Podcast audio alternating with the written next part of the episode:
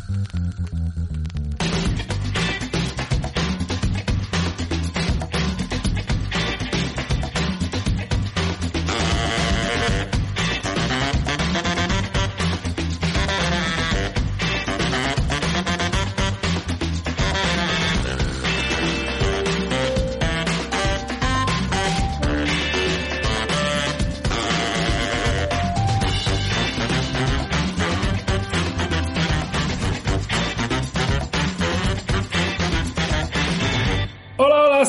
Bienvenidos a un nuevo podcast, bienvenidos a vuestro podcast de los New York Knicks de confianza. Estamos aquí una semanita más, sin fallo, un lunes presentes y un lunes con mucha, mucha, pero que mucha caña, mucha chicha, porque se ha cerrado el mercado de traspasos, los Knicks se han movido poquito, pero se han movido, han traído refuerzos, ha sido una buena semana también en cuanto a victorias, derrotas, balance positivo y una única derrota, yo creo que bastante justificable y estamos en semana de All-Star Game y los Knicks van a ser protagonistas o van a tener protagonismo como mínimo los tres días del fin de semana, viernes, sábado y domingo, los tres días tendremos representación. Por tanto, con todo este menú, tenemos que empezar un programa, un mano a mano, con don Adrián Conejo. ¿Qué tal? Muy buenas noches.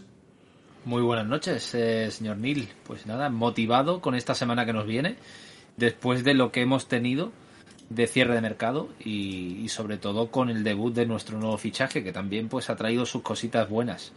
Y vamos a hablarlo, vamos a hablarlo hoy. Sí, eh, llegar y triunfar, podríamos decir. El bueno de Josh Hart, como mínimo, dejó muy, muy, muy buenas sensaciones en su primer día en la oficina. Así que eh, no nos vamos a entretener. Vamos de cabeza al lobo de Wall Street.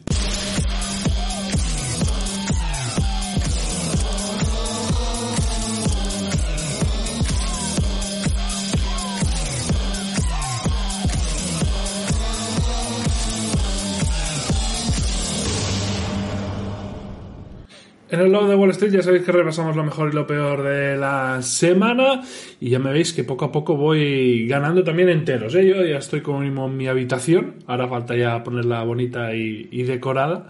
Una tiene ahí conejo con una banderita, con unas cuatro cositas ahí de, de los Hacer lo que se puede, claro. Bueno, pues ahí estoy yo también. Hoy ha sido mañana de Ikea y de ir comprando cuatro, cuatro asuntos. Poco a poco.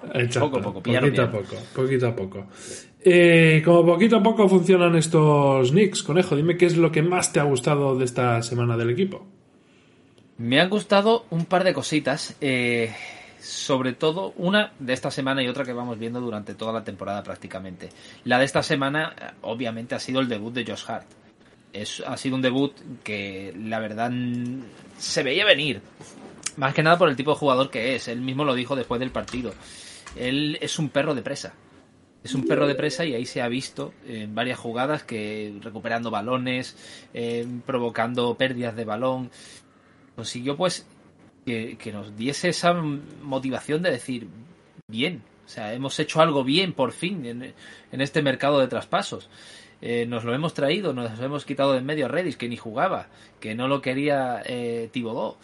Y traemos a un tío que hace feliz a dos personas, bueno, no a dos personas, a más de dos personas. A Tibodó, primero, Segundo a Jalen Branson, porque fue compañero suyo en Villanova. Todos ya hemos visto el eh, vídeo conocido de, de Jalen Branson en la retirada de su camiseta, cuando se enteró de que Josh Hart iba a acabar en los Knicks jugando con él. Y tercero, a todos los aficionados de los Knicks, o mm, espero que a la inmensa mayoría, porque seguramente alguno habrá que todavía pues no le, no le caiga en gracia. Y el segundo punto positivo, que es el que comento, que prácticamente lo estamos viendo durante toda la temporada, es la sincronía, o más bien que sincronía, esa capacidad de poder ser complementarios tanto Julius Randle como Jalen Branson.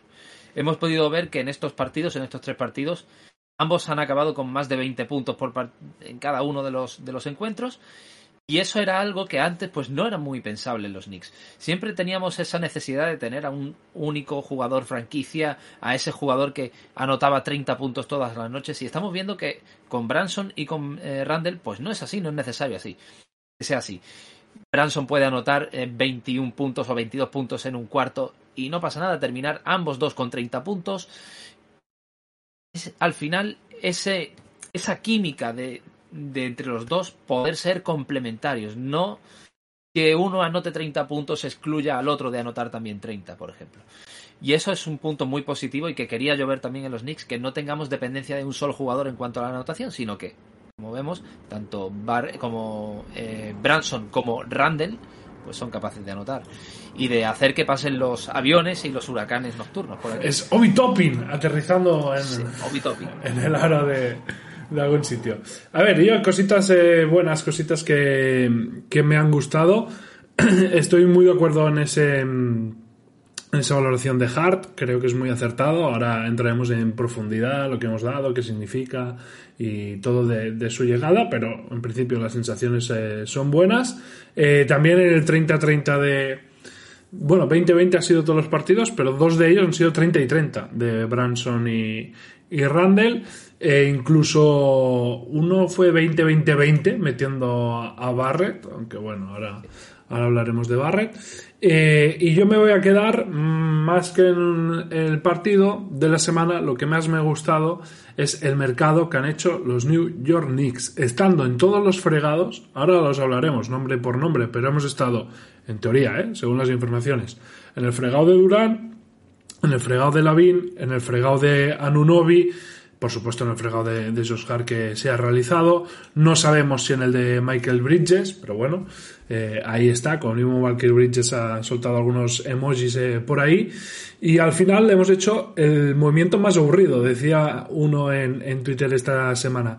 Los Knicks han pasado de ser la franquicia eh, con los movimientos más divertidos y más suicidas del mercado, ¿no? De animar siempre el cotarro, a ser los más aburridos. Coño, pero es que es de aplaudir, es de celebrar, porque son aburridos pero inteligentes. Es justo lo que necesitaba el equipo.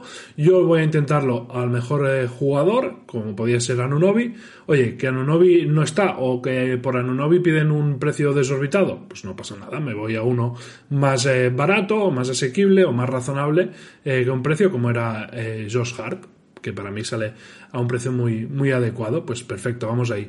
Y esta cabeza o este aburrimiento o esta cordura que está imponiendo Leon Rose, yo creo que es, eh, que es lo mejor. Llevamos varias eh, ventanas de mercado que nos quejamos de que no damos ese golpe definitivo, ese golpe encima de la mesa, de que nos falta una gran estrella. Y es así, y por muchos momentos es frustrante, porque, coño, queremos ya estar allí, pero eh, ese paso es definitivo y ese paso o esa jugada te va a marcar, mm, como a todas las franquicias, tus próximos 4, 5, 6 años. Por lo tanto, tienes que estar muy seguro de hacerlo en el momento adecuado y al precio adecuado. ¿no? Lo ha hecho, por ejemplo, en esta ventana los eh, Phoenix Suns, donde han dado muchísimas cosas. Buenas. ¿Habrá cambio en el quinteto de aquí a final de temporada?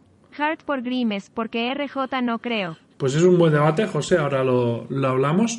Eh, pues como os decía, ¿no? Pues eh, esa cordura, ¿no? Yo creo que tiene que llegar en el, en el momento adecuado. Los Suns ahora se han hipotecado sus próximos cuatro o cinco años, pero yo creo que con razón. Era su momento. Ya tenían un Big Three, ya estaban ahí compitiendo, les faltaba una última pieza. Los Knicks, aún no, paciencia, poquito a poquito.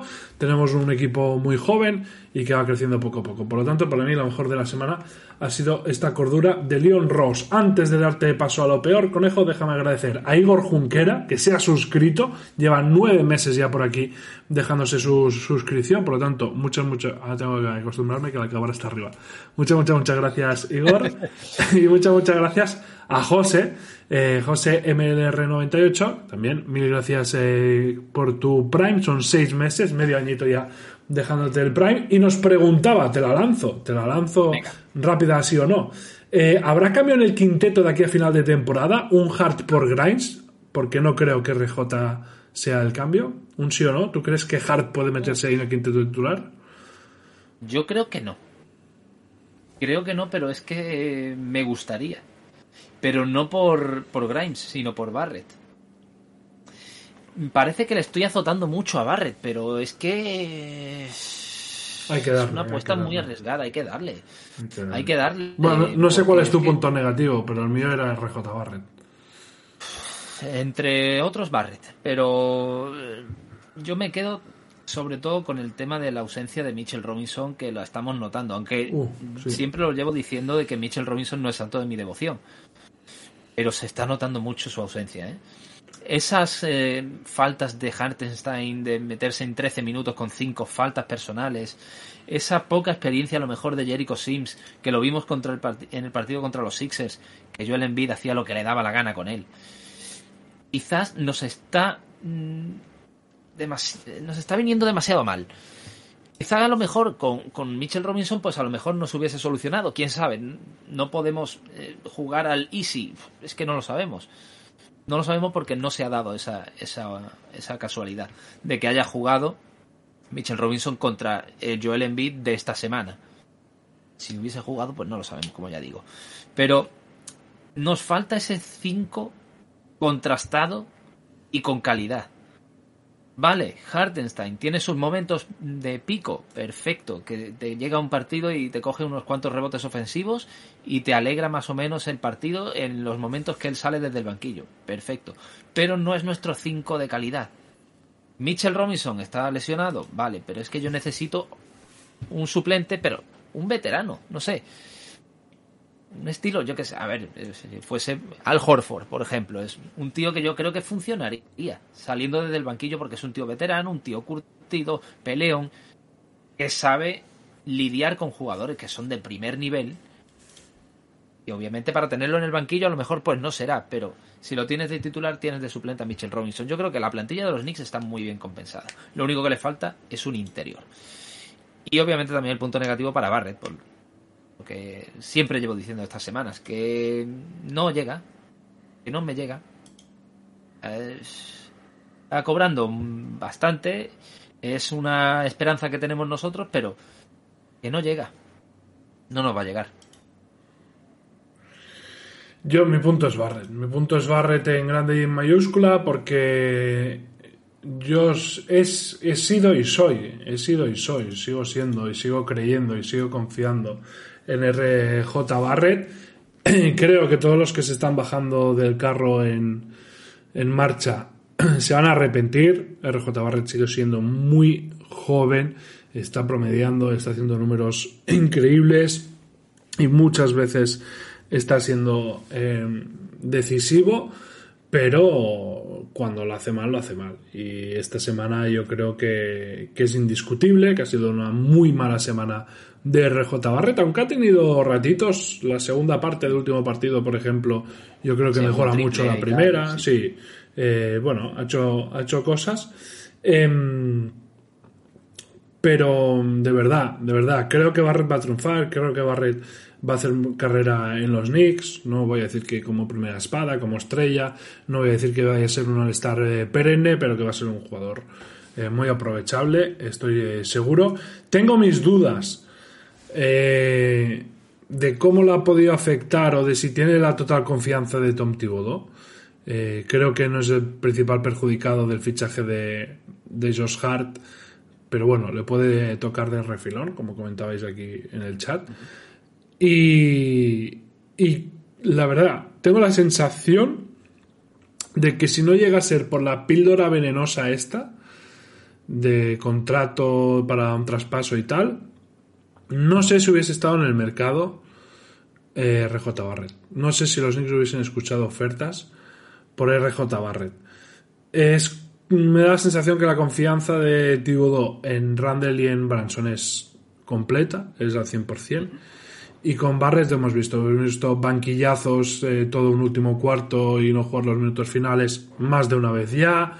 Hemos visto cómo es el primer cambio. Sí que es verdad que después juega con la segunda unidad, pero ya va con la segunda unidad con ansia de protagonismo, de tener tiros, de ahora me las tengo que jugar yo, no sé qué. No me está convenciendo, no me está convenciendo. Es una mala semana. Insisto, yo personalmente, la mía, no me bajo del carro de Barrett. Sigue siendo muy, muy, muy, muy joven. Creo que va a triunfar en la NBA. Creo que va a hacer carrera. Creo que va a ser un muy buen jugador. Eh, vamos a alucinar, eh, comparar números de Barrett, comparar situación de Barrett con otras grandes estrellas que han explotado tarde, de Rosans, eh, el propio Slavin, el propio, bueno, muchos jugadores que han llegado jóvenes a la NBA y les ha costado 4, 5, 6 años eh, explotar. El propio Randall que tenemos nosotros no explotó hasta el quinto o sexto, o sexto año. O Branson. Branson, sus dos, tres primeros años eran muy, muy discretitos, ¿no?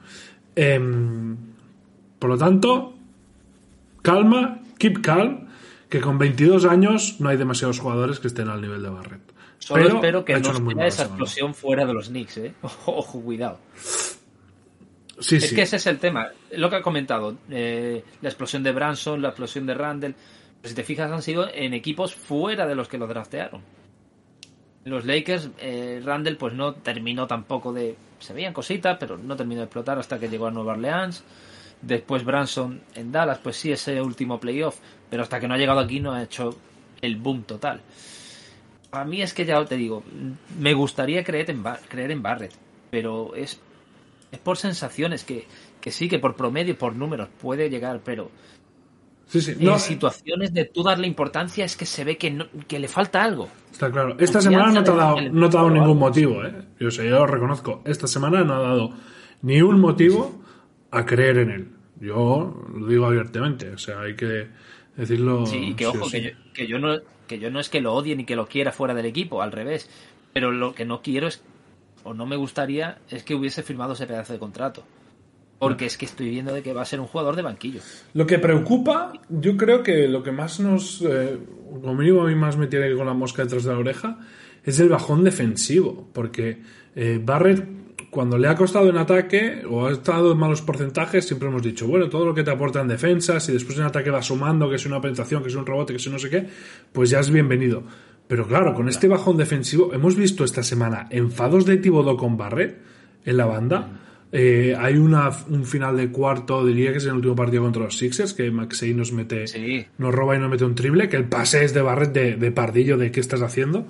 Y, y se vuelve loquísimo, loquísimo en la banda enfadado. Hay, bueno, algunas defensas que con medio paso ya lo dejan atrás. Eh, y, coño, esos eran los mínimos de Barrett. Eso era como, bueno, hoy no está teniendo el día, hoy no está acertado, pero eso, como mínimo defender, defiende, ¿sabes? O como mínimo, no sé.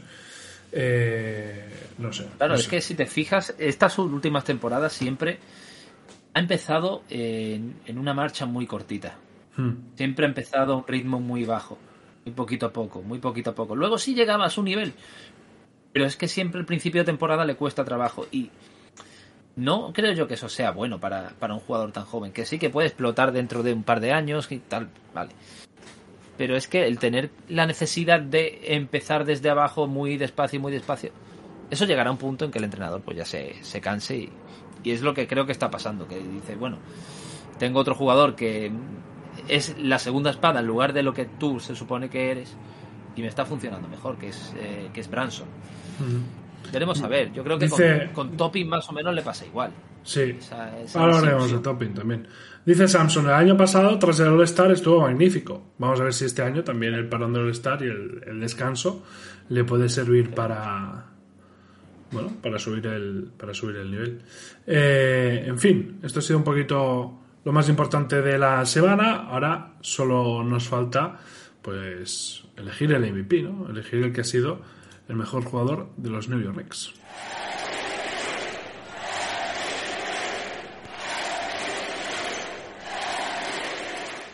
Un MVP de la semana que como siempre tiene tres finalistas y a pesar de que ha sido el tercer máximo anotador, no está en el podio RJ Barrett están los dos que todos eh, tenéis en mente, por supuesto.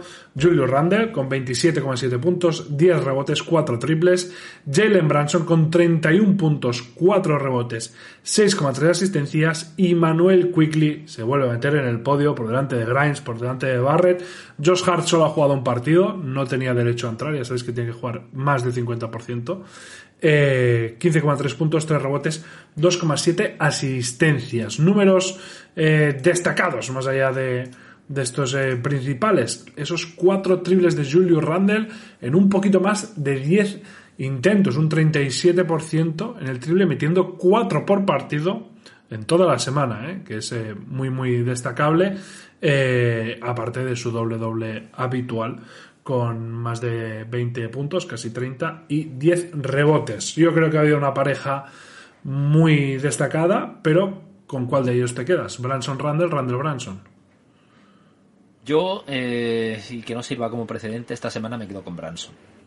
Me quedo con Branson no solamente por ese partido que mete 20 puntos en el primer cuarto, que se sale, sino por la injusticia, entre comillas, de que no sea suplente del All-Star.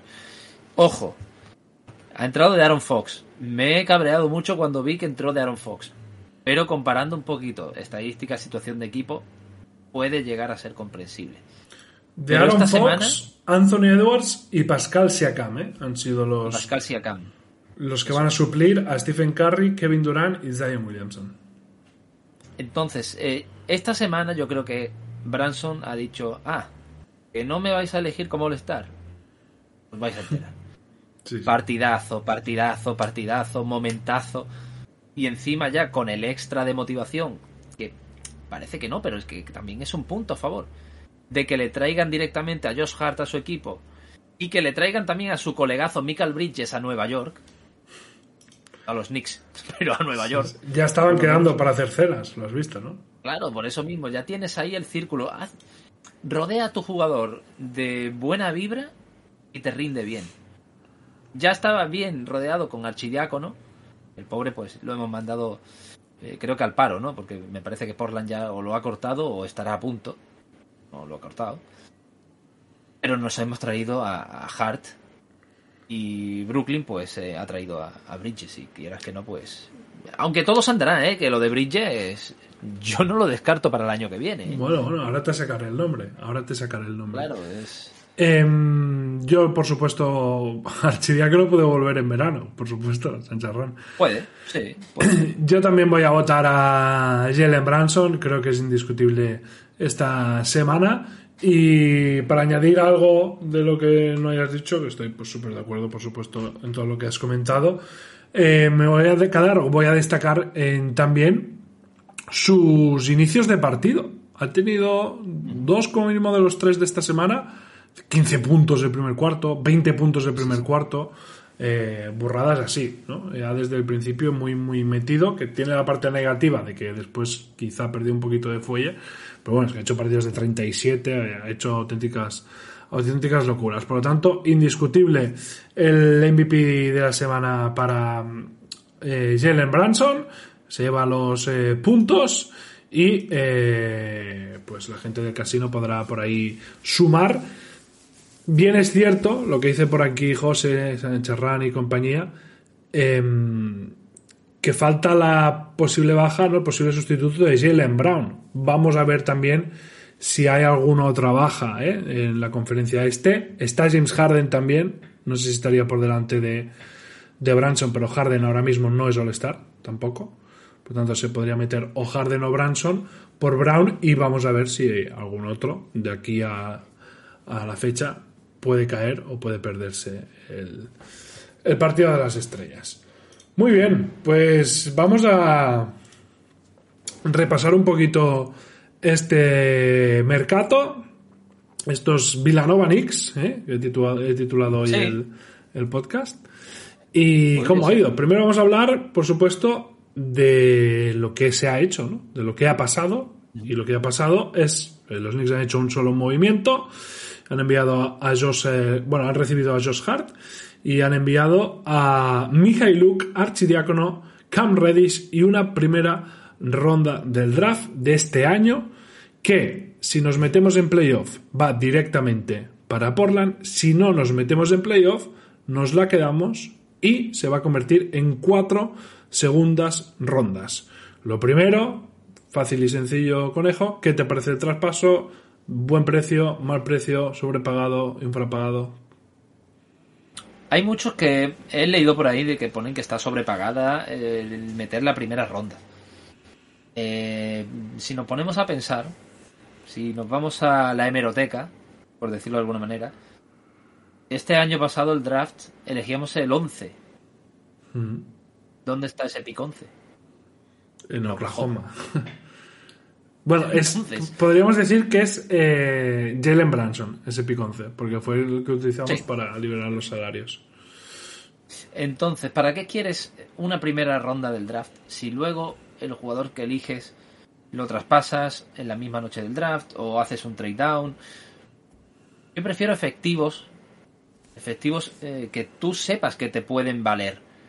No esperar al draft a que llegue un jugador que esté proyectado para esa posición, que después te llegue en esa posición, que, que no haya algún traspaso de por medio y te quiten a ese jugador en el pick antes, anterior, como pasó Sí. con el caso de Stephen Curry y tal. Es que al final es em, con un pick 16 o peor, porque es lo que está protegido, con un pick 16 o peor, ¿vas a tener un jugador mejor que Josh Hart para competir ya? lo dudo. Que es lo que están haciendo los Lo Knicks. Yo también lo dudo mucho. Por- también decían el tema del contrato de Josh Hart. Creo que tiene una opción de jugador para el año que viene. Sí, 13 millones. Si no me equivoco. 13 millones. Y encima es del clan de. Porque aparte de ser colega de Branson, Villanova y todo el rollo, eh, es CAA. O sea, es del clan de Leon Rose, de los que está controlado, de los que está con los agentes ¿eh? que ya tenemos ahí untados. Está todo en casa. Por eso, eh, se va a quedar con un, con un buen contrato seguro. Y los otros tres jugadores, Conejo, estarás conmigo. Yo, Archidiácono y Mijailuk, flipé cuando salieron. Digo, pero, ¿para qué? De hecho, Mijailuk después acabó en Charlotte. Que digo, pero, Sí. pero, ¿quién tiene interés en Mijailuk y Archidiácono que los pillamos nosotros de, de últimas? eh, ¿Por rellenar? Sí, sí, por rellenar el, el de esto. Pues sí, sí. Han salido por ahí.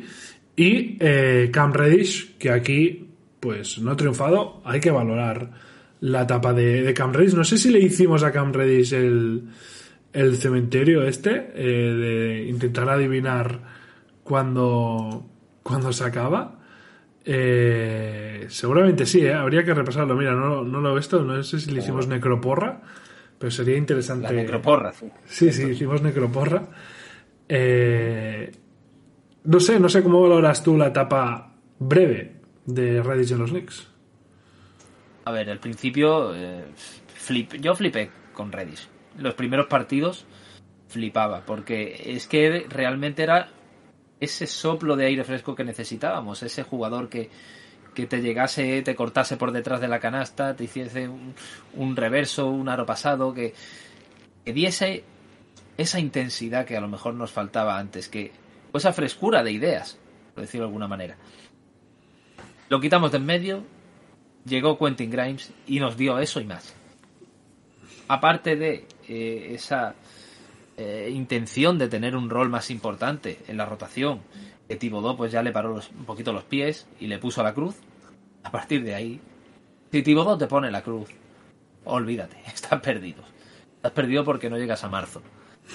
Entonces se ha visto que al final pues ha salido traspasado por un jugador que nos ilusiona, que nos ilusiona realmente, que no sea el típico jugador que nos llega en un mercado de traspasos que dices, bueno, lo vamos a tener medio año, lo vamos a echar. No, que se va a quedar para este año, para el que viene también. Sí, sí. Bueno, y ahora, que nos va a aportar cosas. Que no ahora es nuestro salvador, ¿vale? dicho. Hablemos de lo que ha dicho. ¿Sabes? Ya, ya se ha dejado querer, ya se ha dejado querer. Claro, es que encima es eso, se deja querer. O sea que, Y, ¿qué más podemos pedir por, por Reddish? Oye, Cam Reddish titular el primer día en Portland, ¿eh? ¿Tú crees que va a triunfar en los Blazers? En principio, minutos va a tener, no sé si balones, por ahí con Simmons, con Lillard, con Grant y compañía, pero titular el día uno. Bueno, no es como se empieza, sino como se acaba. Aquí también empezó muy bien. Veremos a ver. Es que, no, hombre, los Knicks empezó bien. Cuando empezó a jugar, pero al principio acuérdate bien que dijo Tips, tengo mi rotación cerrada, a mí no me no me no me molesta. No me vas a convencer. Sí, sí, sí. Y al final de esto.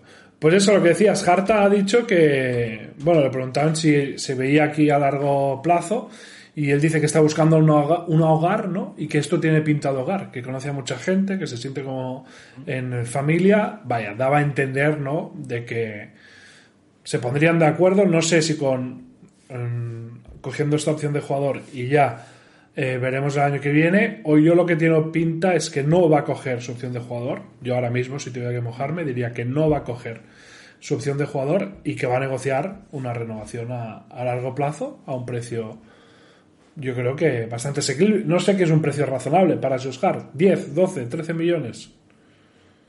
Sí, un poquito menos a lo mejor. Eh, a los 10. Yo creo que con los 10, 11 podría ser. Y aparte que es un jugador que tiene predisposición de quedarse. O sea que es un jugador como, como le pasó a, Barrett cuando llegó aquí a los Knicks. Joder, tío, que soy un, jugador de los Knicks. O sea, que es que jugar en la Meca, esto es, es la leche. Entonces es un jugador que valora realmente estar en Nueva York. Entonces ahí, si quiere encima también renovar a mayor durabilidad de temporadas de, contrato, obviamente reduciendo el precio del contrato. Es que bienvenido sea. Es que a no ser que mañana mate a un cachorrito de, perro en mitad del, del Times Square, es que, es que es un tío que se deja querer, es lo que has dicho, se deja querer desde el primer momento, subiendo esas historias, diciendo que es de Nueva York, que es un tío que, disfruta eh, jugando en el Madison. Deja querer y al final, pues, es lo que queremos también los aficionados de los Knicks, ese jugador que, que podamos querer, que le tengamos cariño y que responda también en la pista, obviamente. Mm. Bueno, el chat es unánime, ¿no? Por lo menos está poniendo todo el mundo 15 millones, ¿eh? el 60 por 4 hasta 15 millones eh, le quieren le quieren dar o, estarían dispuestos a, dárselo y efectivamente como dice Iker por aquí también pues muy activo en redes con su relación con con Jalen Branson y dejándose querer desde el primer día, ¿no? Ese tweet que nos comparte con su camiseta y poniendo soy un jodido Nick eh, pues sí, la verdad es que, que, mola mucho, ¿no? Lo que decía Conejo, que lo sientan desde, desde el primer día, este amor por los, eh, por los colores, pues, pues nos alegra, nos alegra muchísimo. Eh, muy bien, pues tenemos a, a Hart ya aquí, esto es una realidad. Ahora vamos a hablar de lo que pudo haber sido, pero no ha sido, de lo que pudo haber sido, pero no ha sido. Por ejemplo, Michael Bridges. Michael Bridges, pues hubo un momento en que todo el mundo se pensaba que estaba en el mercado. Al final eh, los Nets se, decidieron quedárselo. Eh, mucha gente lo quería, claro. Salió de Phoenix y dicen, hostia, hay que aprovechar que los Nets en principio ahora están en modo vendedor. Y se llegaron a ofrecer cuatro primeras rondas. Dicen que Memphis ofreció cuatro primeras rondas por Michael Bridges. De los Knicks no se ha dicho nada concretamente sobre Michael Bridges, pero no sé si tú crees que, bueno, eh, podría interesar, llegó a haber interés o no. Agradecemos, antes de darte paso, conejo, la raid que nos acaba de dejar por aquí, Planeta NBA. Muchísima gente, bienvenidos todos. Eh, muchas gracias, Tony. Estamos, eh, pues eso, hablando de, del mercado en clave Knicks. Aquí ya sabéis que es todo New York Knicks. Eh, con un poquito de resaca del, mercado y ahora haremos un poquito también de, previa, de, previa del, del All-Star. Pues eso, Michael Bridges, cuatro primeras rondas. ¿Te parece un precio excesivo? ¿Crees que los Knicks se tendrían que ir a. se tendrían que haber metido a por él? Porque los Knicks, cuatro primeras rondas, las tenían sobradamente. Sí. Ya, a ver, no creo, lo primero de todo es que los Nets, justo recién reciben a Michael Bridges, quieran quitárselo de en medio porque es un jugador que se ha visto que tiene una progresión inmensa y que mm, llegando a una tierra yerma, como se suele decir, de Brooklyn, sin estrellas emergentes, bueno, con Cam Thomas por ahí, haciendo de las suyas y tal, pero sin ninguna estrella clara, ninguna guía para estos jóvenes, yo creo que Michael Bridges, si se hubiese ido, hubiese sido un error, un error garrafal. Si hubiese estado en el mercado realmente, que yo creo que, no lo estaba por parte de Brooklyn, pero si realmente lo hubiese estado, o sea, el juntar a Bridges, Hart, con eh, Randall, con eh, Branson, Grimes, Barrett, o sea, eso ya sería la repanocha. Sería la, la rehostia. O sea, el, ese vínculo que, une a estos tres jugadores, por lo menos a los de Villanova, más eh, la comunidad de Duke. O sea, eso sería ya. Sería buenísimo, la verdad, para, para el equipo, para la química del equipo. Pero es como he comentado antes. Parece ser que la predisposición de Michael Bridges de venir a los Knicks puede ser, puede ser eh, factible. Que a través de un traspaso lo veo complicado Porque traspasar de los Nets un jugador importante a los Knicks es que es tirarte piedra sobre tu propio tejado y sobre todo después de toda la retaíla que hemos tenido con Kevin Durant y Kyrie Irving en su llegada a Brooklyn. Que los Nets son el equipo molón de Nueva York, que los Knicks jajajaja, que queríais a esto, si al final mirad que os vais a comer un ñordo. Al final se han dado vuelta a las tornas, pero no creo yo que los Nets vayan a favorecer a su equipo rival de la ciudad. No. Por lo cual, con traspaso no creo, pero que si cuando el jugador decida, oye, tengo la opción de jugador, la elijo o no, dice que no y se va a los Knicks, pues me gustaría muchísimo, porque no? O sea, sería la comidilla de, de toda la temporada. Encajaría muy bien, la verdad. Yo mmm, me cuesta creer o me cuesta flipar de que no hayan pillado cuatro primeras rondas por por por Michael Bridges, o sea, si realmente estuvo eso encima de la mesa, de verdad, cuatro primeras rondas por Bridges, si es que era lo que era, ¿eh? O sea, Bridges es lo que es. Eh, cuatro primeras rondas eh, no las han dado o las están dando por Durán, por Gomers y cosas así. Michael Bridges mola mucho, encaja muy bien, es un currante, es un jugador de rol super top. Pero por cuatro primeras, bueno, yo soy los Nets y doy volteretas, doy volteretas. Las, las hubiese cogido sí o sí. Me parecería un error de Memphis y me parecería un error de los Knicks, por supuesto, que se hubiesen metido por ahí eh, en ese follón. Me alegro de que no se hayan metido. Otro que sonó con fuerza y que no acabó llegando, y de hecho este ni acabó saliendo, ni moviéndose en ningún lado, es Anunobi. Dimos mucho la tabarra con Anunobi, eh, que si los Knicks metían tres rondas, que si no. ¿Cuánto mejor es Anunobi que Josh Hart, que es el que al final hemos acabado teniendo? ¿Y cuánto además hubieses dado eh, por Anunobi que por Josh Hart? Yo fíjate tú que hubiese dado casi casi lo mismo que por Hart. ¿Se te parecen jugadores similares de nivel? Sí, más o menos. Lo considero igual jugadores de, rol que no son importantes o capitales en un equipo que, que, te marcan la diferencia total. Pero es que al final yo creo que a lo mejor quizá eh, Toronto lo ha valorado demasiado. Puede ser que Toronto lo haya valorado demasiado y haya pedido mucho más de lo que le estaban ofreciendo. No solamente por parte de los Knicks, sino por parte de cualquier otro equipo porque había varios interesados.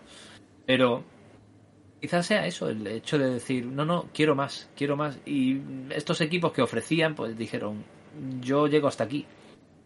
No le veo más. Y quizás sea por eso, por lo que no ha salido.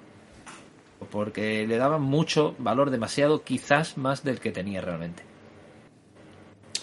Sí, conociendo los Raptors y cómo se las gasta Ujiri traspasando, seguramente se subió mucho mucho a la parra. O bueno, viendo que daban cuatro por Michael Bridges, dijo, pues yo también quiero cuatro, ¿sabes? Si, si el precio es cuatro, espérate, agárrame el cuate que yo, que yo quiero cuatro también. Eh, no sé, yo no hubiese... No lo hubiese jugado por aquí. Tenemos otra raid. Estamos hoy que lo tiramos. Tiempo de tres básquet. Muchas, muchas gracias también por pasarnos a, a tu gente. Y bienvenidos todos. Aquí seguimos hablando de, de los, eh, de los Knicks. Eh, muy bien, Anunobi también comentado. Este ya uh -huh. mmm, vas a flipar un poquito. Pero así ha salido la información. Yo no me invento las cosas. Las cosas las leemos Vamos y nosotros eh, después debatimos. Hubo interés de los Knicks en Kevin Durant. Cuando Kevin Durant oh. estuvo en el mercado, los Knicks se interesaron. Era el momento de ir a por eh, Kevin eh, Durant los Knicks serían contenders ahora mismo si se hubiesen pillado a Kevin Durant. La oferta, si no recuerdo mal, eh, era alrededor de Barrett Topping, eh, Rondas y no sé si Quicklis o Grimes. Me parece que eran tres jóvenes más las rondas pertinentes, que serían tres o cuatro primeras rondas. Es decir, con eso los Knicks ahora mismo serían contenders con un Randall, Branson y Kevin Durant. No, seamos realistas, no, no serían contenders. Sería un equipo a tener en cuenta la temporada que viene porque seguramente le llegarían jugadores pues que, que, que les atrae la, la opción de jugar en Nueva York y jugar con Kevin Durant en Nueva York. Pero no creo que fuesen contenders para, para el título, segurísimo. Si hubiese hecho el traspaso, yo creo que realmente no le pega ese tipo de traspaso a los Knicks en, en esta gerencia. Lo hemos hablado al principio, lo has comentado al principio. Eh, es, ha sido un mercado de traspasos muy bajo el radar y muy comedido, por decirlo de alguna manera. No hemos hecho ninguna locura. Y realmente esto lo llevamos haciendo ya bastante tiempo, desde que llegó esta, esta gerencia. Si te acuerdas, eh, el año pasado, creo recordar, dijimos lo mismo. No nos estamos volviendo locos. Estamos firmando jugadores por un año, dos años, si nos funcionan bien, si no, fuera. No hicimos ninguna locura en el mercado de traspasos de, del año pasado. O sea, vamos ahí pasito paso, con certeza de que no vamos a hipotecarnos tampoco, porque eso sería también hipotecarse. No Que, pegaba bueno, mucho, ¿no? El movimiento de Durán. No, a, a lo que es la, la mentalidad de, de esta gerencia, no le pegaba mucho ese tipo de traspasos, de darlo todo, tirarlo todo por la ventana por un jugador. Que no te digo yo que no lo hagamos dentro de un par de temporadas, pero esta por lo menos no le, no le pegaba. A mí no me pegaba eh, no tanto el no darlo todo por un jugador, sino por un jugador de 35 años, ¿no? O 36 años, no sé cuántos años tiene ahora, ahora Durán, ¿no? Pero no, yo creo que han hecho bien los Knicks no yendo a por Durán. Eh, no sé si serían contenders o no ahora mismo, lo dejo en duda, pero no creo que tuvieses que gastar tu bala a un jugador de o ahora o nunca, de uno, dos, tres años, porque después se te va, se te va, por edad se te va eh, esa ventana. Yo creo que si puedes darlo todo tienes disposición de darlo todo, tiene que ser un jugador, pues Donovan Mitchell, ¿no? que te da una ventana de 10 años, 8 años, 7 años. Bueno, entonces sí, vale, metemos todo lo que haga falta. Pero por muy bueno que sea, que lo es, Durán es top 5 de la NBA, siempre que se mantenga sano, eh, no creo que, fuera el momento a jugártela una ventana tan tan corta. Por lo tanto, yo estoy bien de que no hayan metido locura por Michael Bridges, de que no hayan, aunque me encanta, de que no hayan metido locura por Kevin Durant, aunque es súper bueno, y de que hayan tenido un perfil bajo. El que estuvo más cerca, y esto es real, y en el directo de, de aquí, de, últimas horas, de cierre de mercado, nos cagamos vivos todos, es Zach Lavin. Este nombre, conejo, sí que estuvo aquí. Estuvo Zach Lavin en conversaciones y atención, porque dice Ian Bailey, Ian Bailey, nada más cerrar el mercado, dijeron, en verano los Knicks van a volver a estar atentos a Zach Lavin, es decir, este culebrón no ha acabado, Zach Lavin va a volver a estar en boca de los eh, New York Knicks en verano. Un Zach Lavin que tiene 5 años de contrato, tiene el mismo contrato, los mismos años de contrato que RJ Barrett. Uno va a acabar cobrando 50 millones, 48 casi 49, y el otro 30, 28 casi 29. De aquí 5 años, con la evolución a priori que tengan que tener los dos jugadores, yo creo que de aquí 5 años Barrett va a ser mejor que Lavin y va a cobrar 20 millones menos. En ningún caso quería yo a Lavin, pero no sé si es tu opinión, porque hay mucha gente en el chat que decía, sí, por favor, que venga Lavin. Bueno, aquí tenemos a Alex ahora mismo, que dice, eh, muy buenas madrugadas en España, buenas tardes en México, saludos, eh, me dolió que no hayan ido a por Lavin. Hay gente que sí, que quería a Lavin. Tú no sé de qué club eres. Yo, para nada, es una bala esquivada, como dice Doctor Fútbol. Yo pese a ser eh, presidente honorífico de la bajada del carro de RJ Barrett, por decirlo de alguna manera, ¿Vale? No soy presidente honorífico de la subida de carro de Zach Lavin tampoco, ¿eh? No mm, cuadra. O sea, si vamos a por Lavin, es que Barrett tiene que salir y, y no creo yo que nos... No, no veo, ¿no? No nos viene bien Zach Lavin. Yo creo que vale, más vale malo conocido que bueno por conocer en este caso. Creo que por lo que tú dices, simplemente me he bajado del carro, pero sigue te- sigo teniendo ahí en mi subconsciente un cierto atisbo de esperanza en RJ Barrett. Sigo teniendo esa pizquita de ilusión de decir, ay, cómo explote. Ay, cómo explote nuestro niño. Sí. Porque es que es, es nuestro niño. Hay que aclarar, que lo comenta en el chat, que, que el traspaso era sin, sin Barrett, o sea, que podrías tener a los dos. Pero bueno, Claro. yo te decía, como, o sea, yo lo que os comparaba como apuesta de, de tercera espada, por así decirlo, ¿no? Sí, sí, sí. Eh, Pero pero sí, sí, es el traspaso, como dicen por aquí, era Fournier, Rose, Grimes, Obi y tres primeras. Nada, nada, nada. Ya metes a Grimes fuera. Lo, lo descarto. Lo descarto porque Grimes. A ver, no es porque sea, oh, Grimes es la hostia. No, no, no, pero es que. No sabes por dónde te puede salir. Encaja Es que eso mejor, te puede ¿no? venir mal. Grimes. Claro, es, es por eso mismo, porque. Justo lo que te iba a decir. Tú ahora te traes a Zach Lavin, mantienes a RJ Barrett. ¿Qué haces? A Randall, a Branson y cinco pelotas por- para jugar necesitas. ¿Qué haces? Es que no le puedes dar más balones, no puedes darle más protagonismo a un jugador que a otro, se lo quitas, lo, lo pones en el banquillo, juegan de titulares los cuatro más Mitchell Robinson, Hartenstein, Sims o el pivot de turno. Que sí, que tendrías ya una un quinteto titular mm, o un cuarteto titular confirmado, pero es que no, no tienes balones suficientes te quedas sin, sin ataque. Es balón a Lavín o balón a, a Barrett o, o a quién se lo das. Porque Randall y Branson los tienen asegurados. Entonces ahí ya me genera esa duda porque no creo que hubiese sido un buen fit para, para los Knicks. No, no, es que los tenías a todos. Mira, tenías a, a- hasta 2027 a Barrett y, y Lavin, como decíamos. Y después hasta mm, 2025 o 2026, un año o dos menos, a Randall y Branson. Y, ojo esta, Barrett y Lavin iban a estar cobrando todo este tiempo más que, Barrett, que Randall y Branson. O sea, este año no, pero el año que viene, o no sé si el año que viene o el siguiente, eh, ahora mismo la proyección dice que Barrett va a ser el mejor pagado del equipo. Es decir, el año que viene, te lo voy a decir bien, el año que viene aún no, en, en 2024-25, que es, son contratos garantizados, Barrett tiene garantizado 25,7 y Branson 24,9. Es decir, de aquí dos años, sí o sí, esto está estipulado, este contrato ya no va a cambiar, Barrett va a estar mejor pagado que Branson.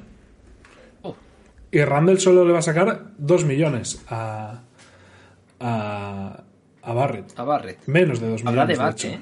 Habrá debate, yo creo, en esa, en esa época. Sí, sí. Sí, sí, claro. Va a decir, pero ¿cómo? Ah, bueno, a no ser que Barrett haya explotado, se haya confirmado Claro. y haya, y haya todo. Pero Claro, si no, por Y que supuesto. Branson haya sido un, un pequeño espejismo, una raya en el agua en esta temporada, pero esperemos que no sea así y que todo el mundo pues tenga un buen rendimiento, todos los jugadores que estamos apostando pues nos salga bien. Pero siempre tiene que haber alguno que no, que no salga bien. Aparte también, Zach Lavin eh, en, en la NBA pues sí, es un jugador que está bien visto, pero que no termina de ser un jugador diferencial, creo. Entonces, el meterte en un fregado, por decirlo de alguna manera, con el tema de Barrett, que es un tipo que, que has tenido tú aquí desde, desde sus inicios, eh, meterte en un fregado con, con, eh, quitándote a Grimes, que a lo mejor pues puede ser que sea un jugador de rotación muy bueno saliendo desde el banquillo o un jugador que defienda al jugador franquicia del otro equipo y lo seque o no. Pero ya ahí te las juegas y vas a intentar buscar también esa, ese clic, esa, esa subida de calidad o esa subida de prestaciones, pues puede que no te lo, no te lo aporte, porque no sea el estilo de jugador que necesita tu equipo. Yo para mí ha sido una bala muy bien esquivada y en verano no quiero volver a hablar de, de Zach Lavin. Espero que pase algo, que se les quite de la cabeza, lo que sea, pero Zach Lavin no tiene que... que ¿Qué jugador te vendría en bien a ti en verano? Por ejemplo. Hombre, volver a cargar por Donovan Mitchell. Eso está claro. Creo que es el, el esto. Un- Una estrella, una estrella en el 2 o 3. Me da igual. Si viene en el 2, pues Barrett que continúe de 3. Y si viene en el 3, pues pasar a Barrett al 2. O sea, yo creo que tenemos que cambiar del quinteto titular a Grimes por una estrella o O sea, Grimes no del equipo, Grimes pasado suplente. O si hay que dar a Barrett para que venga esa superestrella, pues se da a Barrett y que sea Grimes el que complete el, el quinteto en el 3. ¿Quién hay en el mercado o quién hay con opciones así? Nadie, nadie. Lo único que se me ocurre, que no sé si me la compras, es que se peguen un tremendo ostión Fénix en, en playoff, primera ronda, 4-0, 4-1 o alguna cosa rara, y eso explosione y muevan a Devin Booker. Me sorprendería. Bueno, muchísimo. Pero bueno, tampoco... porque creo que esperarán un año más de, proyecto con Durant y tal. Tú te dicen en febrero pasado van a traspasar a Donovan Mitchell y no te lo crees. Y no te lo crees. te dicen en verano van a traspasar a Donovan Mitchell y no te lo, no te lo crees. Así que, pues bueno, mm, ahí la tiro, pero vaya. Anthony Edwards también. Anthony Edwards sería la, la hostia también. Podría ser. Ingram ya no me mola tanto. Envid me gustaría mucho, Envid también es del clan. Envid y Booker son del clan Leon Rose, eso sí. Pero vaya. eso ya son pajas mentales, por decirlo suave. Sí, sí, va a ser. Va a ser que no. Por lo tanto, mm, más paciencia y vamos a seguir con, con los mismos. Eh, hablando de los mismos, uno que se quedó es Obi Toppin. Que Obi Toppin. Mira, Bradley Bill me podría encajar. Bradley Bill me podría encajar en ese de esto. Pero bueno, que Bradley Bill va a ser de Washington también lleva cinco años. Es como, como el Collins con Miles Turner de turno, que sí, que sí, que sí, que sí, y al final eh, siempre se quedan. mira, en febrero van a traspasar a Durán a Irving, ¿te lo crees? No, y pasó. Por eso, la NBA es como es. No voy a decir de esto, pero lo que tendría que ser es, es así. Eh, sí, sí, el contrato de Bill y lo que juega Bill. Los últimos años Bradley Bill se ha perdido muchísimos partidos. Pero bueno, me encaja en, en que puede ser posible. Veo a los Wizards eh, desistiendo, veo él pidiendo el traspaso, veo los Knicks metiéndose mm, como un toro para adentro con eso. Lo veo por, lo veo por ahí. Eh, lo que te decía, Uy Topping, conejo que también estuvo ahí mucho rato en que sale, que sale, que se va, que se va. Indiana precisamente era uno de los equipos interesados y al final se ha quedado Obi Topping. ¿Crees que es un error habernoslo quedado? ¿Crees que cada mes que pase, cada semana que pase, cada partido que pase va a perder valor? ¿O han hecho bien los Knicks? De oye, si no llega una buena oferta, pues nos lo quedamos, que como mínimo desde el banquillo, pues va sumando. Realmente es difícil deshacerte de un jugador que, por tu afición, como es Obi Topping, que Obi no solamente es querido por la afición, sino también por el, todo el equipo. Le tienen un cariño tremendo. Y el quitártelo de en medio en una ventana de traspasos, eh, habiendo hecho ya otro traspaso, no creo yo que hubiese sido lo mejor para el equipo. El cambiar a varias piezas. Sí el cambiar alguna, por intentar generar un cambio, cambio positivo, como ha sido con el cambio de, de John Hart, pero el quitarte a un jugador que hace piña, que se lleva bien con todos, estar ahí, que es un tío de la ciudad, mm, traerte a otro jugador que quiera mejorártelo en lo deportivo, pues no era lo más acertado. Así que yo creo que el quedarnos a topping, aunque, aunque sí es cierto de que eh, su rendimiento mm, que estamos viendo que está siendo desastroso y cada vez incluso con menos protagonismo, implique que su caché baje, pero al final es un tío que no hace un ruido, es un tío que intenta mejorar, que lo intenta dar todo en cada partido. Y como ya he dicho varias ocasiones, es, es un tío que es querido. Entonces, ¿por qué, ¿por qué darle largas? Mejor nos lo quedamos. Y por ahora no molesta. Está ahí en una esquinita calladito y, no molesta. Yo voy un poco en la misma línea. Si no era una buena oferta, yo creo que no te lo tenías que secar. Sí que creo que está perdiendo valor aquí porque no va a jugar. Eh, juega Randall y, punto y se acabó. Pero tampoco creo que, que lo tuviésemos que, que mal vender. Em, porque, bueno, mm, creo que ayuda, tiene el cariño de la afición ganada y sería muy, muy difícil justificar o explicar a la gran masa eh, el de esto de, de Obi. Eh, si hubo una buena oferta, yo sí que lo hubiese cogido, creo que era el momento, pero tampoco en ningún caso mal venderlo. Diría que no se ha filtrado ninguna oferta en firme de ningún equipo como para analizarla. Si alguien tiene alguna en el chat o la ha visto o tal, eh, no sé, no sé cuál era para poder valorar, ¿no? Para poder opinar de, de cuál era esa, esa oferta. Y ya lo último que te voy a preguntar es eh, si algo de lo que se hizo, por el precio que se hizo, hubieses dicho, hostia, mm, esto para los Knicks mm, lo hubiese querido, ¿no? Eh, es de este traspaso, ¿no? Por este precio, por rollo Durán, ¿no? Hostia, Durán por tres, por dos jóvenes buenos, más tres primeras, más no sé qué, por lo que salió, me lo hubiese traído. Irving, por lo que salió, me lo hubiese traído. Eh, yo qué sé, Thomas Bryan, por lo que salió, me lo hubiese traído. De Angelo Russell, por lo que costó, me lo hubiese traído. Eh, no sé qué, no sé. O tú crees que los Knicks hicieron bien de no meterse en ningún jaleo. Mira, va- dice Rulo, Vanderbilt más Beasley, ¿no? Que fue casi nada menos. Hostia, por ese precio hubiese intentado ir a, a por ellos. Sí, eso implicó también a un traspaso de tres bandas, creo, el de, Sí. el de Utah con Lakers y tal.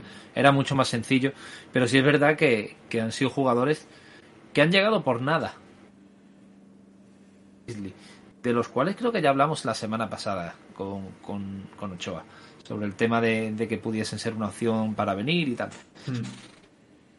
Realmente, como, como ya he comentado, no creo yo que lo hayan hecho muy mal en, este, en esta de mercado. Y yo estoy contento con lo que hemos obtenido. Realmente nos hemos quitado de en medio dos jugadores que no jugaban, nada más que los minutos de basura y. y Archidiácono. Nos hemos quitado de en medio un jugador que no contaba para el entrenador y que por las declaraciones que hemos visto por ahí generaba mal rollo porque no es de no es plato de buen gusto tener a un compañero tuyo hablando de esas cosas o, pensando de esa manera o, quejándose a un entrenador asistente de que no juega y de que quiere más minutos y no no creo que genere eso muy buena vibra en el vestuario y, y por una primera ronda, como ya hemos dicho, que podría ser eh, fuera de lotería. O sea que yo creo que lo hemos hecho bien. Hemos sido cautos, nos hemos quitado de en medio lo que realmente podíamos quitarnos de en medio. No nos hemos arriesgado demasiado, ni creo que hemos sobrepagado el traspaso de ningún jugador. De, bueno, de ningún jugador, de Josh Hart en este caso, que es el único que hemos traspasado. Pero bueno, la razón me la dará me la quitará al final de la temporada, al final. Sí, sí, por supuesto. Que Josh Hart pues eh, cumple con lo que, a ver, tampoco le podemos pedir peras al olmo. No pidamos que Josh Hart nos lleve a, a las finales de la NBA, pero que sí que nos dé ese puntito. Hemos visto por lo menos en este primer partido y que esperemos que no se diluya. Este rendimiento que ha tenido en este primer partido no vaya diluyéndose a través de, de lo que queda temporada. Yo espero y deseo que no sea así. Y creo que no va a ser así. No nos va a dar un pico máximo siempre de mejor, mejor, mejor, mejor. Tendrá sus más y sus menos, obviamente. Pero sí es verdad que, vendré, que veremos ese, ese extra que nos faltaba y que hemos visto en este primer partido de Josh Hart. Ahora vamos a, a ampliar un poquito con, con Josh Hart. Yo sí que creo que lo de lo de los Lakers fue flipante, ¿no? Fue, fue brutal. No entiendo cómo con una puta primera ronda se sacaron a tres eh, jugadores. Porque Vanderbilt, por, por ejemplo, sí que me lo hubiese. Sí que me lo hubiese traído. Salario de Westbrook, me imagino que sería. Sí, sí, poder liberar. Y nosotros no teníamos ningún salario que. Bueno, Rose, si no cogías la opción de equipo, pues se convertía en expiring y tal. O sea, sí que podías liberar el salario, pero bueno, en ningún caso eran 40 millones los que podías los que podías sacar. Te decía de comentar un poquito más lo de Hart en el sentido Grimes y McBride, ¿no? Un partido de momento Hart, McBride se quedó sin jugar y Grimes jugó muy muy poquito porque de hecho el partido lo cerró lo cerró Josh Hart. No sé si crees que van a ser los damnificados. Si te parece bien que Hart juegue por delante de McBride, que McBride desaparezca de la rotación, ¿te preocupa no te preocupa? Y si, eh, bueno, pues Josh Hart le va a quitar el rol a Quentin Grimes o es bueno que Quentin Grimes tenga competencia para que se espabile y para que no se duerman los laureles. Yo creo que más que competencia va a ser complementario. Podría llegar a ser complementario en una segunda, una segunda unidad o en una en un quinteto de mitad de primer cuarto, final de primer cuarto. Más que nada, el que creo que sí es el damnificado es McBride. No va a jugar. No es, no es santo de mi devoción. Eh, había cositas que. Bueno, te lo has metido mejorar. bastantes palos eh, normalmente, ¿eh? A McBride. Sí, sí, a McBride sí. Por eso mismo, porque es un jugador que, que sí, que cumple y tal, pero. eh, Creo que le falta algo para poder ser un jugador fijo en una rotación. Una rotación de un equipo que pretendemos que sea un equipo. O sea, ¿te parece que bien que McBride se quede sin jugar? Sí, Y por el otro lado, competencia sana para. eh, podría ser. para Grimes o le va a quitar el rol? No, yo creo que podrían ser, pueden ser complementarios. Competencia sana. Eh, perfecto, yo lo veo bastante igual. Creo que es bueno que Grimes no diga, mira, solo estoy yo, porque su competencia en teoría era Barrett, ¿no? Con Barrett, Quickly y Grimes se jugaban ahí, uno se quedaba sin jugar el, el final. Y ahora está Josh Hart también en la ecuación, que es un tío con muchísima experiencia. De hecho, el bueno de Thibodeau decía, me gusta pues eh, su dureza, su experiencia, sus rebotes, que por ejemplo, eh, bueno, para la altura que tienen no son malas rebotadas Grimes y, y Quickly, pero lógicamente no es, no es lo mismo, su defensa, su entrega, bueno. mm, De hecho, lo vimos en el partido, ¿eh? En el, en el partido vimos la estadística que, que daba la realización de, de MSI, que eh, de los jugadores más bajos de 1.98, Josh Hart era el máximo reboteador de toda la NBA. Sí, sí, sí. O sea, es sí, sí. espectacular. Y ojo que no sea también un, una, un toquecito para, para que se pongan un poco las pilas. Sí, la lástima es que Tips no, no asuma una rotación de 10. Yo creo que ahora, ahora los 10 tíos que tiene están muy bien compensados, ataque, defensa, primera, segunda unidad, alturas y todo, para meterte en una rotación de 10. ¿no? La titular que ya tenemos y un McBride Quigley con Hart, con Topin y con esto.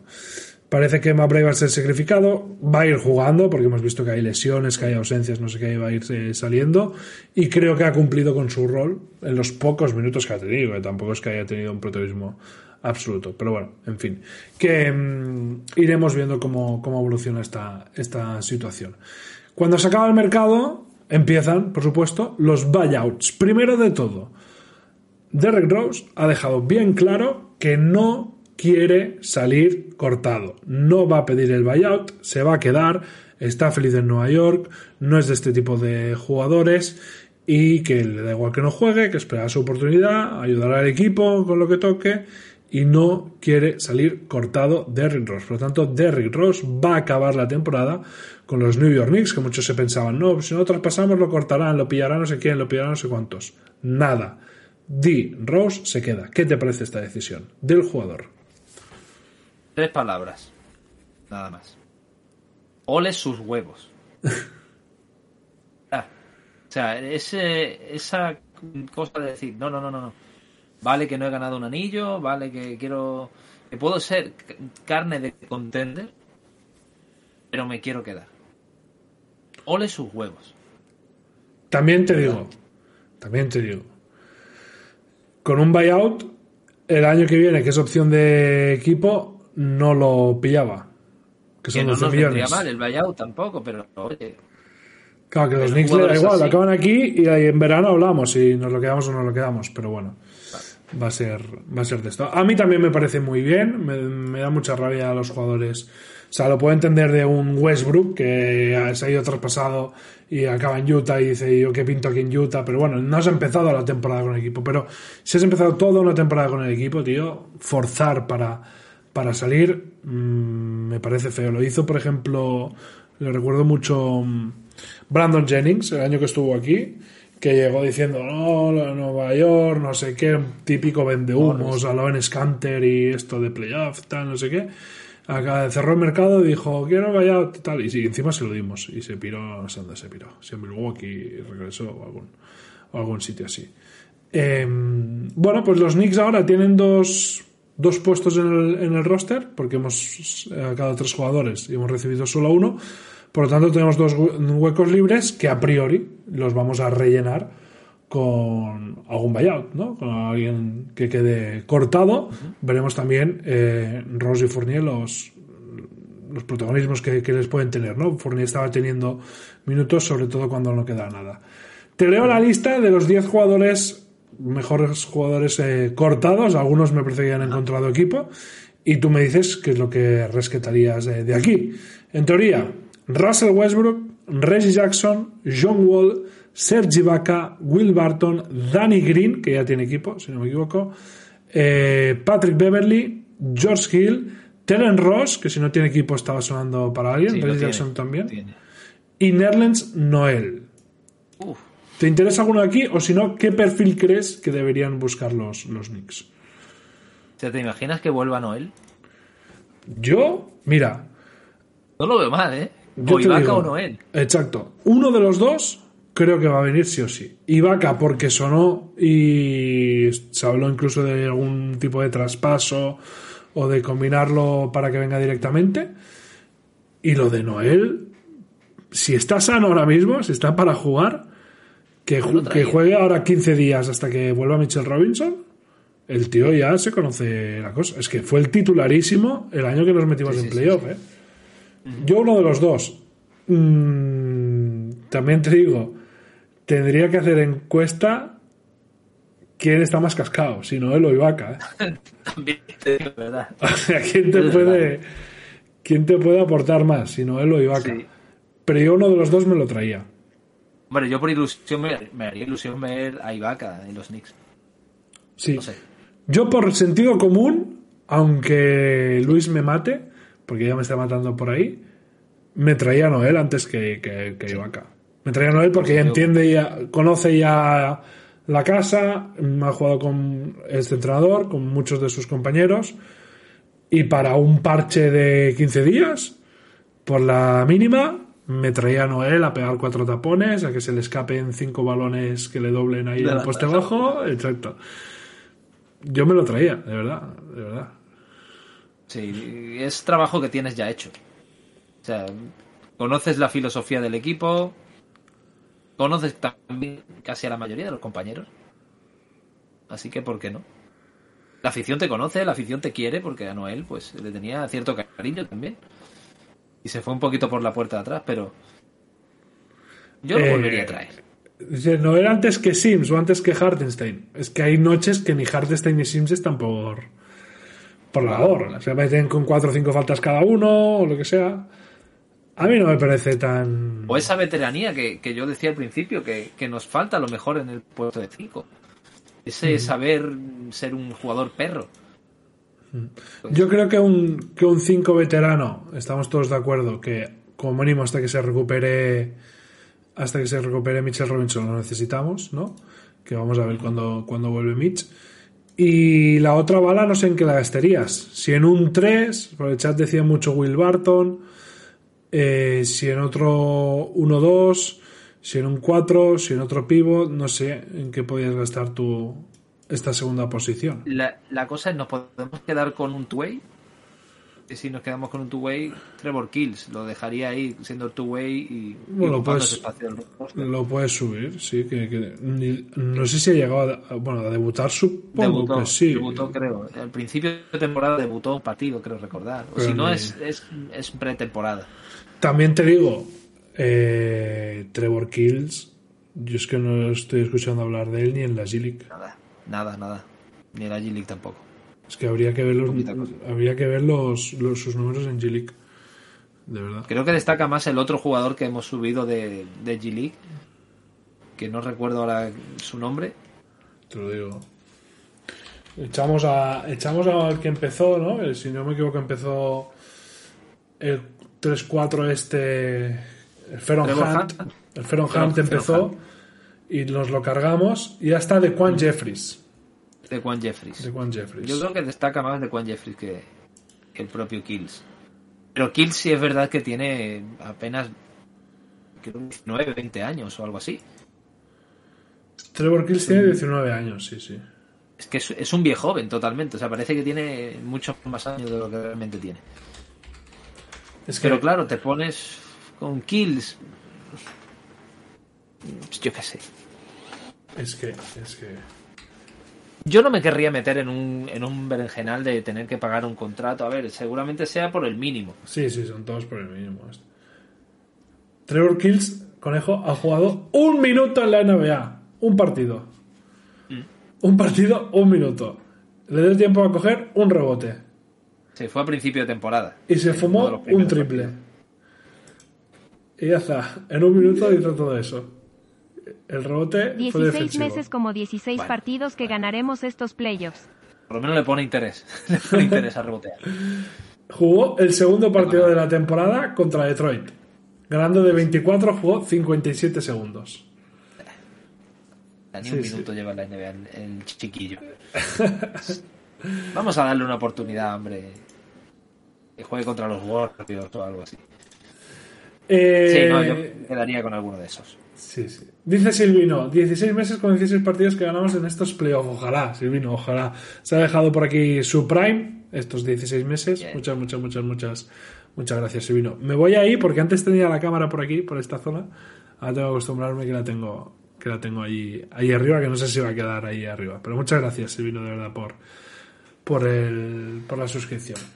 Eh, pues bueno, veremos qué pasa y no podemos pasar por alto antes de, de terminar, ir para el casino, conejo, el, el All-Star, ¿no? Vamos a estar eh, representados al All-Star. Yo diría, si alguien lo tiene o alguien lo ha visto, por favor que me, que me diga.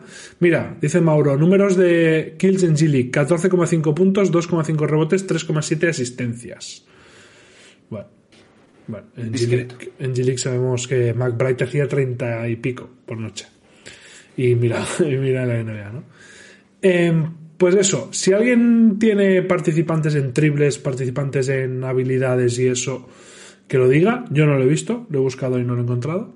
Sé que salieron algunos en triples, en rollo Lillard sé que salió, Buddy Hill sé que salió, no sé si alguno más, pero no he visto la lista completa. Fontecchio tendría que haber ido, ¿no?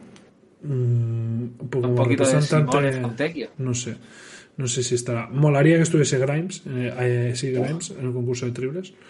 Vamos a ver. ser, ¿eh? Pero tenemos participación asegurada todos los días, que a mí eso me encanta. Me, me voy a poner cada día, como mínimo, con un representante de los Knicks. Tenemos a Grimes en el eh, Racing Store Challenge, a Jericho Sims en el concurso de mates y a Julito Randall, a la espera de si hay milagro con Jalen Branson, en el All Star. Eh, empiezo por el Racing Star Challenge, que ya sabes que pues desde el año pasado tiene este formato de, mm, de torneito, ¿no? De semifinales más final, de Final Four, en que eh, juega mm, por equipos y ha caído en el equipo de Joaquín Noah, ¿eh? otro ilustro Oh. Knickerbocker. No sé si va a convencer mucho a la afición, pero Quentin Grimes va a ser dirigido por Joaquín Noah. Su equipo es, atención, no está nada mal. Jalen Durrell, Jabari Smith, Jeremy Sohan, Jalen Williams, Josh Gidey, el propio Quentin Grimes y Evan Mobley, el team Joaquín. El team eh, Jason, pues es el todos de G-League. de G-League. El team de Aaron tiene AJ Griffin, Walker Kessler, Jalen Green, Boynes Highline, Trey Murphy III, Alper Sengun y Franz Wagner. Y el team Pau Gasol, lástima que no hemos podido ir, no hemos podido unir ahí a Grimes con, con Gasol, es Paolo Banquero, Jaden Ivey, Benedict Mathurin, Kevin Murray, Andrew Nembark, Josh Alvarado y Scotty Barnes. No me parece mal equipo, lástima que está entrenado por Joaquín, pero bueno, como mínimo ha quedado todo, todo en Knickerbocker, ¿no? Todo en familia. Sí, ¿Qué te parece? Muy polivalentes, ¿eh? Sí. ¿Ves al perfil? Mira, eh, me acaba de pasar un tuit, el bueno de Iván Pla. Sergi Vaca y Miami Heat tienen interés mutuo.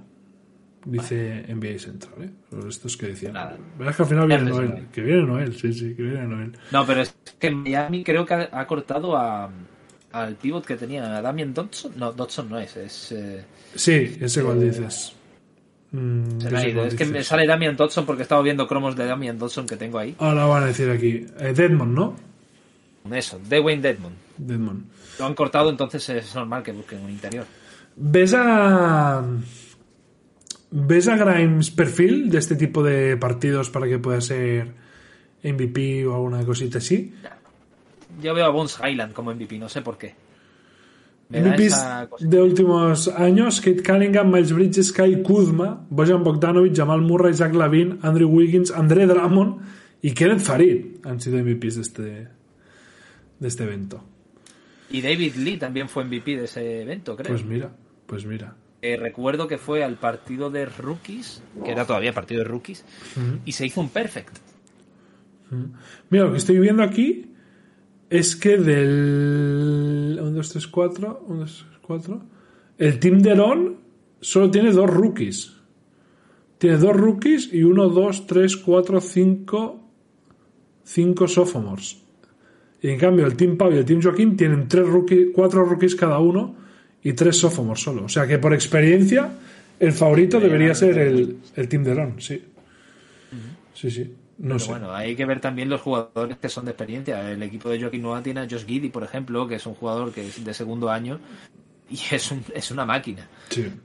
Evan Mobley. Tienes ahí Mobley también, que es otro jugador que es bastante imponente. O sea que Sí, Falta ver. a ver. En verdad aquí los que triunfan son los más, cara- los más caraduras. Sí. A Mobley lo veo timidillo, a Giddy lo veo timidillo, a Jabari Smith lo veo timidillo. Pff, Vamos a ver quién. Por eso te decía lo de Bones Highland. Yo Sí. creo que Highland Sí, es de este, es de esto. Con Jalen Green, con tal, bueno, muy favoritos Tim Deron. Muy favoritos a priori a estar, a, a estar ahí. Eh, el bueno de Jericho, ¿cómo lo ves en los mates? ¿Le das opciones? Pocas. Pocas, pero ojalá que se haga un, un Dwight Howard. Molaría, molaría. Molaría. Yo también, por el flow que me transmite y tal, bueno, no es un tío que, que transmita mucho carisma más allá de, de para la gente de los Knicks, ¿no? Que lo conocemos y mola y tal, y es nuestro, no sé, no es un tío que transmita mucho, mucho hacia, hacia el exterior. Y opciones de Julito Randall, de ser MVP de All-Star, ¿qué le damos? Cero. Cero. Cero.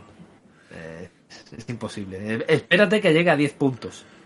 Bueno, ha habido jugadores que han sido suplentes y, han, y se han llevado el MVP. Westbrook, recuerdo, por ejemplo. Pero sí que parece ¿no? que Randall no, no va a estar. es, eh, no es lo suyo. que por tirárselas y eso ya se los podría tirar, porque con las Knicks se las tira que da gusto Claro, todas. lo- O sea que Que sí veo a Grimes o Branson en el concurso de triples.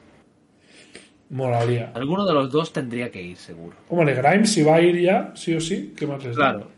Por lo de Branson lo dudo por el tema de decir, bueno, voy a ir única y exclusivamente al concurso de triples. Raro. Me hace tantísima ilusión para perderme mis vacaciones. Raro. Sí, sí. Bueno, ya que estoy aquí, pues, pues vamos al lío. Muy bien. Eh, pues nada, te tiro cabecera y cerramos, como siempre, con el casino Knickerbocker.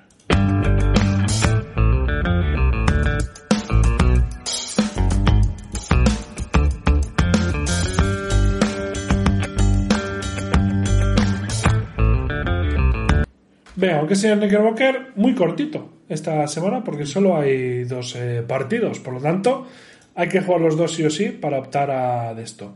Por cierto, eh, opción. Nunca ha habido una opción tan clara para ganar a los putos Nets, que llevan no sé cuántos partidos mojándoles la oreja, tal, no sé qué.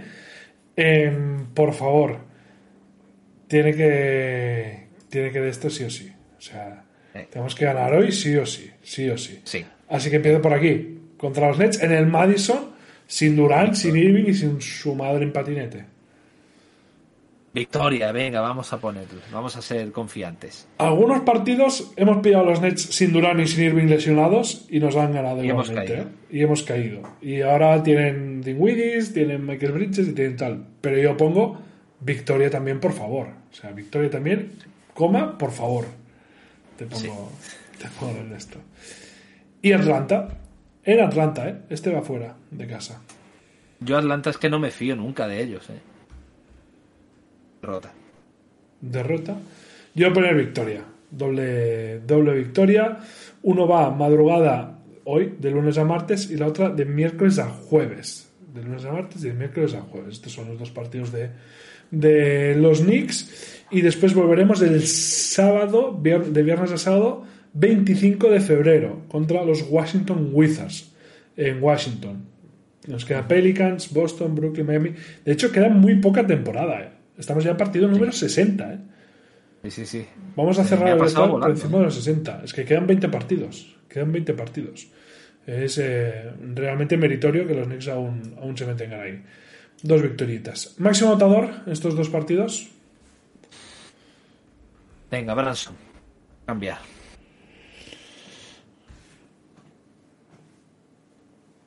Josh Hart. ¡Oh!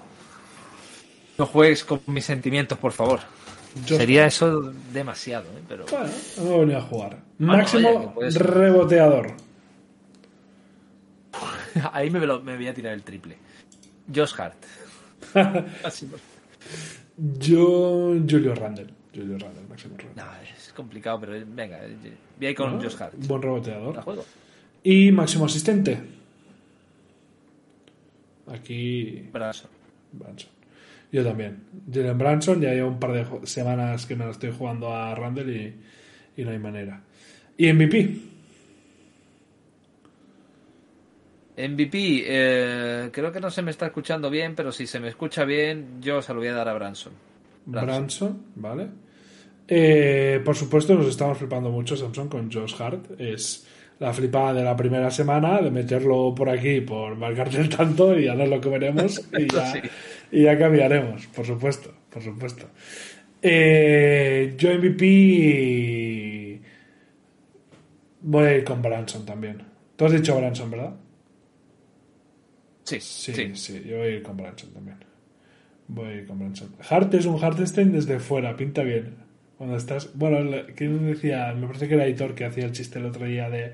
de Hart es la evolución de Hartenstein, ¿no? Como, como los Pokémon cuando evolucionaban eran, eran un poco así, ¿no? Eh, pues lo mismo, pues lo mismo. Eh, muy bien, pues hemos, eh, hemos votado todo. Lo hemos dejado todo, todo listo. ¿Cómo, voy- ¿Cómo voy Nil en la clasificación, por favor? Que quiero Ah, saberlo. te Es lo- que tengo esa historia. Te la puedo mirar, te la puedo mirar. Mira, aquí Aitor siempre nos la deja preparadita. Que es un crack. Ya sabéis que todo lo de esto es Aitor quien se le ocurra, quien nos hace No, recupera, clasificaciones. recupera la voz, por Dios. Sí, quien está detrás vuestro, quien nos dice, eh, tú que no has votado, eh, Pavila, Cierto, eh, tal, no sé qué. Y sin él, pues esto no, Aitor no sería posible. Realmente es, nue- es nuestro padre, por decirlo de alguna manera. Exacto, exacto. Sé que falta el punto de MVP que no lo, no lo he añadido, la verdad. Falta el punto de MVP de esta semana. No sé si alguno quizá tendría aquí un pleno. Si alguien ha votado por Jalen Branson, aquí tendría algún pleno. Optaban a pleno Pagopera, optaba pleno Samson, optaba pleno Sancharran y optaba pleno nadie más. Si alguno de estos tres votó a Branson como MVP, pues que sepa que habrá hecho un pleno. Mm, si estáis en el chat y votasteis a Branson, que sepáis, Pagopera, Chancharrán y Samson, que eh, tenéis pleno. Si habéis votado y no está sumado ese pleno, que lo tendríais que sumar. Por lo tanto, eh, te colocas, a falta de este puntito que decíamos que baila, séptima posición, conejo, Vamos. con 70 puntos. Y Pago Pera sigue el líder indiscutible eh, ahí. A ver, dice Samson que él. Lo puedo mirar, ¿eh? Aquí está toda la predicción. No nos engañes, ¿eh? Que te tenemos fichado. No A nos ver. engañes. Pago Pera votó a Randall, ya, marrameado. Sancharrán votó a Branson, o sea Bien. que pleno para Sancharrán. Y Samson, correcto, votó a Branson, dos plenos esta semana. De Sanch Nada mal. y, y Samson. Bueno, pues para adentro. Sus dos eh, plenitos, pues que sepáis que es un puntito más del que ya, del que ya tenéis ahí. Em, Muy bien, pues ahora sí, ahora podemos eh, despedir. Os dejamos aquí con Landry Fields y compañía. No habrá directos de partidos esta semana. El de hoy ya estáis viendo que no. El del miércoles yo os avanzo que casi seguro que tampoco.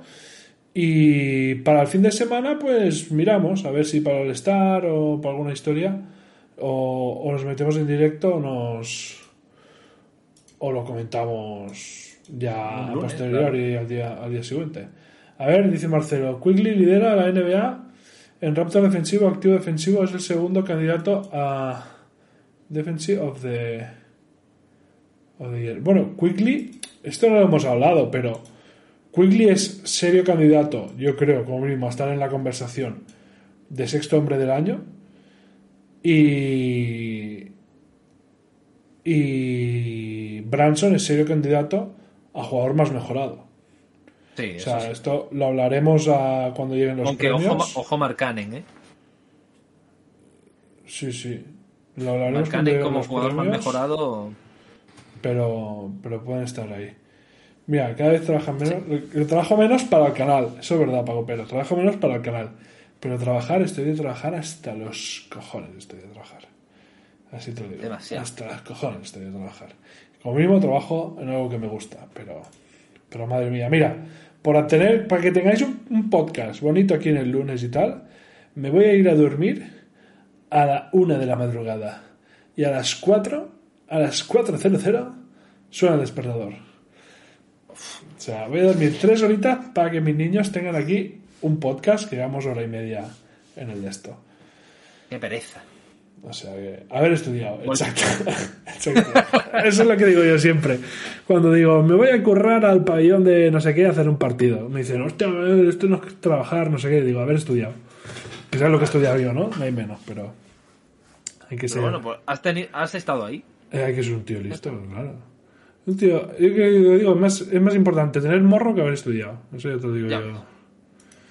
Y tal. Eso ya te lo digo. Si tienes tú el morro. de- Bueno, es que me, me entretenéis, gente, me entretenéis aquí en el, en el de esto, tío. Que me quiero ir a dormir. Ir a dormir este pobre muchacho, por Que a las favor. cuatro, que a las cuatro me levanto. Que tiene que abrir las calles de su ciudad. Bueno, lo chungo es que pierdo el tren, tío. Antes iba en coche, pero ahora voy en tren. O sea, como, como me despiste, es que literalmente lo. Bueno, lo, lo tienes gratuito allí también, ¿no? Sí, sí, sí, sí, sí. sí. Ah, bueno, por lo Hombre, menos. Of course por eso pillo el tren. Hombre, claro, Hombre, no perdonas, ¿eh? Está... hombre. Si no lo coge Perry, el tren. Sí, exacto, exacto, exacto. Bueno, que os quedéis aquí con Landry Fields y compañía. Chao, chao, que vaya bien. Chao.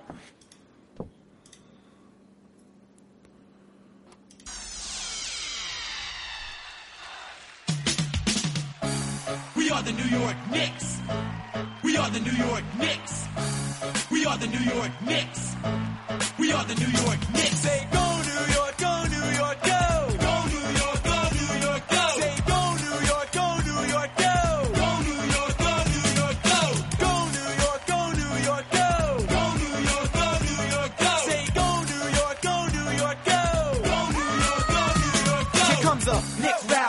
great finale. Another three, another dunk off finale. You, cause our troops, man, they don't miss. We are New York, we are the New York Knicks. Go New York, go New York, go.